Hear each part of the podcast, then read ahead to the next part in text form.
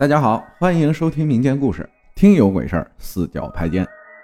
分享故事的朋友叫德德，他说啊，那时候小学六年级，我住宿舍，个人家的那种，然后小学生订的那种类似于小学生天地的读物，但是都是科幻题材的那种。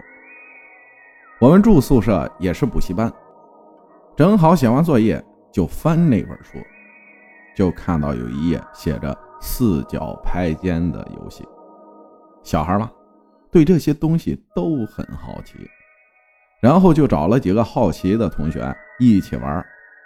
我们住的屋子刚好四个角，话说谁家的屋子不是四个角啊？当时是想按照书上说的半夜十二点整再玩，现在想想，幸亏我胆子小，就没敢那个点玩。大家商量了一下，说：“那就一会儿有时间玩吧。”接着就等到我们补习班下课，就聚到一起，打算一起玩。一共四个人，我也在其中。游戏的规则就是，其中三个人各站一个墙角，中间站一个人，到了有人的位置就拍一下那个人的肩膀。如果到了没有人的角落，就咳嗽一声。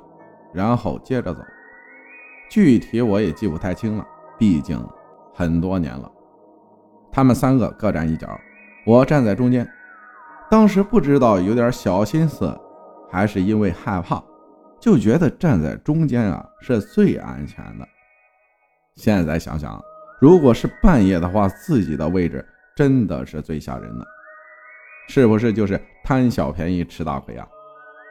然后讲完规矩就开始玩了。刚开始大家都睁着眼睛，循环了好几次也没怎么样。大家就商量，这么玩可能没什么用。有一个女同学就提议说：“那就闭着眼睛玩吧。”大家就同意了。怕有的同学故意不闭眼睛，还找了三条毛巾蒙住了眼睛。当时呢。还有几个女同学在旁边围观，然后我们就又开始了，循环了几个来回，我在中间看着。突然，诡异的事情发生了。当我一个同学走着去碰另一个同学的时候，我那个应该站着不动的同学突然间动了，他慢慢的走向了下一个墙角。我看事情不对，就喊了停止，大家就都停了下来。我就问那个不该动的同学，为什么不等人拍他就走了呢？他说出的那句话，让我们在场的所有人都吓出了一身冷汗。我问他：“你为什么走了？”他告诉我：“有人拍我肩膀了。”接着我们就不玩了。那天晚上，我从来不起夜，晚上睡觉不醒的人。那天被尿憋醒了，可能是心理原因，总觉得那天晚上有点诡异。后来到了周六周日，我就回家了。紧接着有同学回来告诉我，在旁边看着我们玩的一个女同学被冲到了。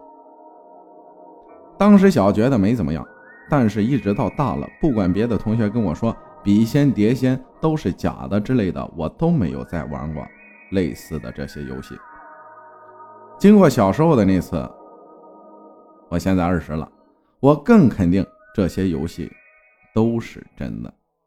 事后我问了那个同学好几遍，他说确实有人拍了他的肩膀。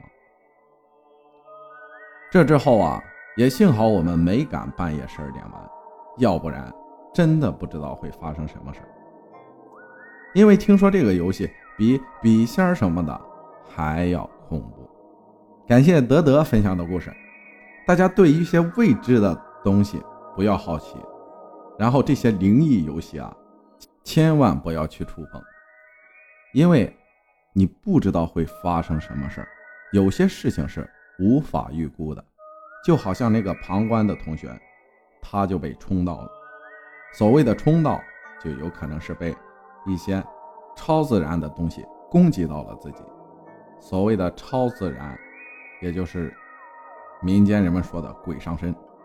有些东西可以好奇，有些东西就不必要好奇了。感谢大家的收听，我是阿浩，咱们下期再见。